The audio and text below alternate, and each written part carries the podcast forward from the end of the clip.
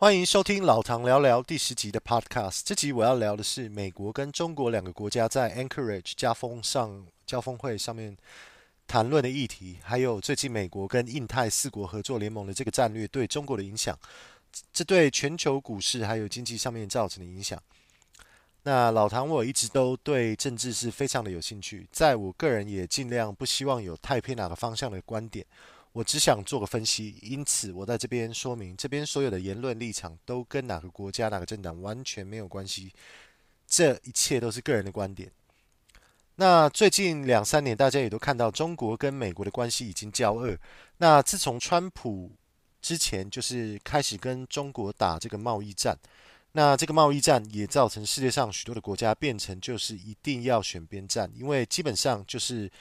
美国或是中国的盟友必须选择一边。美国跟中国两边都是刻意拉拢世界上不同国家贴去他们那边。那基本上就是把世界很多的我所谓的这种傀儡国，就是逼着必须要表态要选边。所以我也可以看到这个世界上不同的国家，虽然是还没有宣布，也没有做出什么呃明显的动作，但是事实上行为上。已经表态是要贴哪边，那像是澳洲，我现在居住的国家，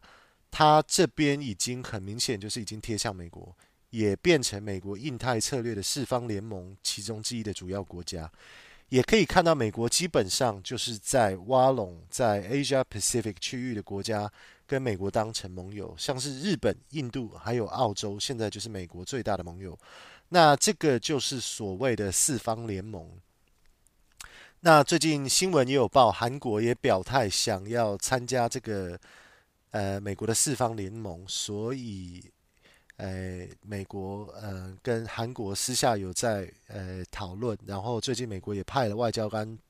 去了韩国，那就是可以看到一个现象，就是韩国现在也想加入这个四方联盟。那根据我看了一些资讯呢，就是美国想靠挖拢在中国附近的国家，基本。呃，附近的国家基本上就是把中国包围起来，不论是在军事、还有科技、还有外交，然后甚至是用疫苗做最强的武器来跟中国做一个围堵上面的一个行为。那这个最近的现象就可以看得出来，拜登团拜登团队的策略依然是在抗中，而且是用更阴险的方式，更更有动作的在进行。同时，口口声声说要跟中国进行对话，结果两国就在阿拉斯加，呃，目前就是前一阵前几天有派出外交人员在会谈，结果没想到现场的火药味，呃，算是蛮重的。所以目前观看来的话来说的话，中国跟美国的关系应该是不会这么快的冷却，那两边仍然还是出现一个互相竞争的一个现象。那偏偏中国这边是共产党在主导他们。自己的观点确实是跟美国是比较相反，他们基本上就是不承认他们有做什么不对的事情，也是非常的强硬，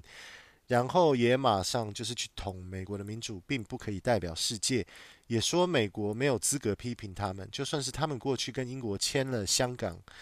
跟英国签了香港一国两制有五十年的实现保持民主，结果私下把民主的香港的民主却慢慢的偷偷的全部都。呃，衣橱。那还有新疆维吾尔族这个杀戮、这个屠杀的事件呢、已经到了一个一个民族的屠害的程度。还有对台湾这种呃非常强性的一个强制性的一个一股一个中国的政策，就算是他们从来没有拥有过台湾，但是声称这个全部都是中国的内政。那我的观点就是，基本上美国是知道这个就是中国的红线，可是美国还要偏偏故意去踩中国的红线。那我觉得这个东西就是美国直接下战帖。你如果不让我踩你的红线，不去做更改，退一步的话，我们没什么好谈的。那中国的话，当然也就是很强硬的，就是不没有退步。那基本上美国说什么，他们就是直接打脸回去。所以我的观点就是。基本上就是真的没什么好谈的，那就是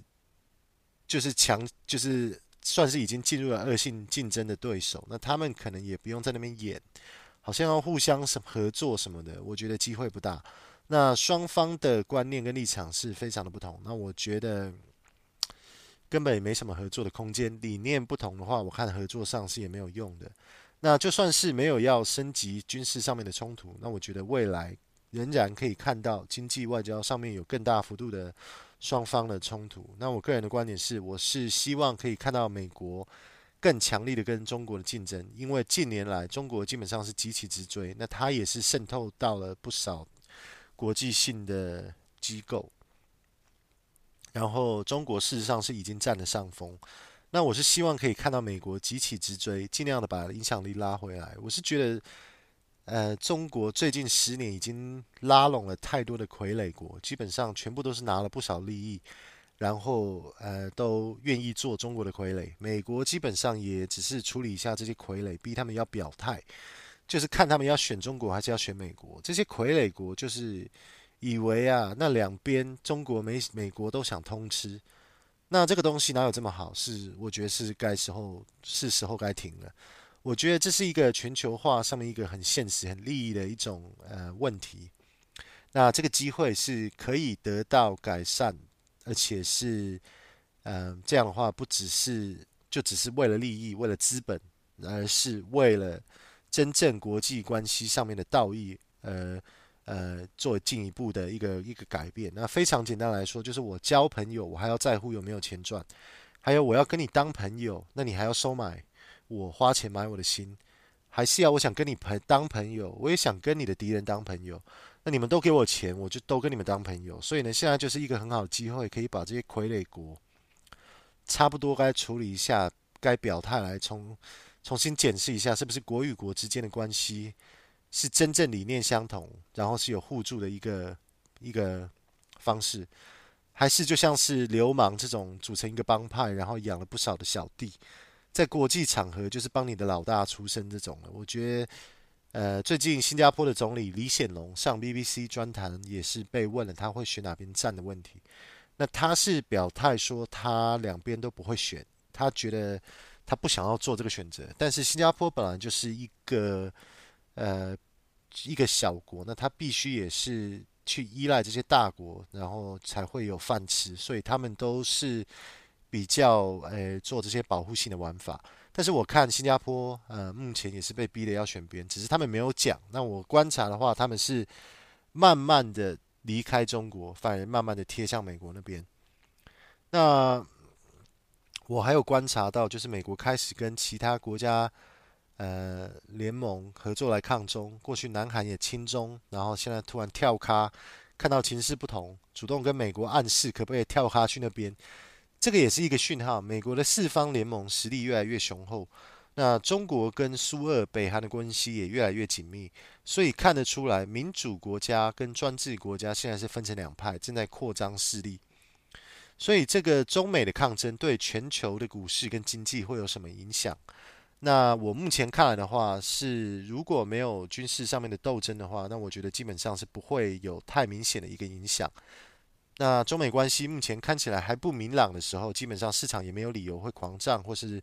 呃进入牛市啊，但是应该也不至于进入熊市或暴跌。那如果出现暴跌或熊市情况的话，那我觉得应该是有别的原因，比如说是这个美国政府债券。呃，收益率攀升，造成美国的央行有升息的压力，这会对美国的股市带来极大的变化，甚至有可能会带来一段时间的熊市。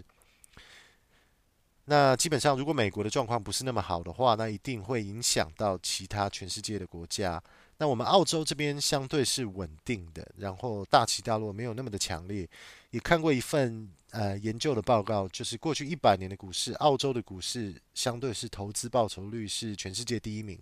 甚至是超过了第二名的美国。所以我对澳洲的股市仍然是有信心，而且仍然还是有上涨的空间，而且相对的风险也是比较小。所以这就是为什么我仍然还在投资澳洲股市的原因。澳洲的股市目前仍然还是有二十到三十趴上升的空间，那这样才会达到疫情之前的水准。美国股市占了全世界大概七八十趴的量，那最近道琼已经超过历史新高，那纳斯达克原本达到历史新高后出现盘整，SP 500也是高点，这三大指数都是偏高点，那事实上是会令人担忧的，基本上是难逃熊市的。我也不想去悲观。但是这个 bond yield 飙升越来越猛，目前真的很不稳定。那我看纳斯达克要回到历史新高，将会非常的吃力。但是如果你是一个国际性的投资者，那你肯定就要小心了。你可能会逼上该投资中国企业还是投资美国企业？那基本上，如果在美国股市上市的中国公司，说不定会受到美国公美国的打压，造成股价下跌的现象。那会不会因为美中交锋造成中国的公司在美国股市受到打击？那这个也是要继续观察。那最近几个月看到的是，中国的股市最近也是已经进入熊市了。最近已经出现了连续的跌幅，那已经连续出现了好几个礼拜。那我觉得这个也都是一个预兆，就是美中交锋目前看起来美国是占占了上风。因为是市场投资者的话，绝对不会不是傻子，也应该他们就是已经做出了布局。所以中国股市出现熊市的状况，那我本身也要小心了。我仍然手持一个亚洲科技股的 ETF，Asia 是澳洲 Beta Share 的 ETF。里面有三星、台积电、中国的美团、腾讯、阿里巴巴、JD.com、拼多多、百度、印度的 Infosys，有五十四 percent 的股票都是中国公司。我之前盘整的时候就已经卖出去，结算了接近五十趴的利润。那我因为赚了不少钱，特别所以我特别的喜欢这个 ETF。后来看到它跌了不少，觉得是重新进场的好价好价钱，所以我又买入。不过目前看起来还没出现稳定回升的状况，现在是小亏损二点六二趴。那如果美国交锋、美中交锋情况对中国不妙，那我可能还是会选择退场这支 ETF。所以说呢，美中交锋这个关系恶化的事实，事实上有蛮大的影响。但是呢，如果你是投资股票的人，那真的就是非常的重要，因为你现在看是。美国和中国哪一边占了上风，那基本上另外一边就会被削弱。被削弱的话，你如果投资是在哪一边的话，你可能就会受到影响。好了，那我这一集就讲到这边，感谢收听，也希望你们支持。呃，我经营的 Visit Taiwan 脸书专业，那连结会留在 Podcast 的内容。OK，拜拜。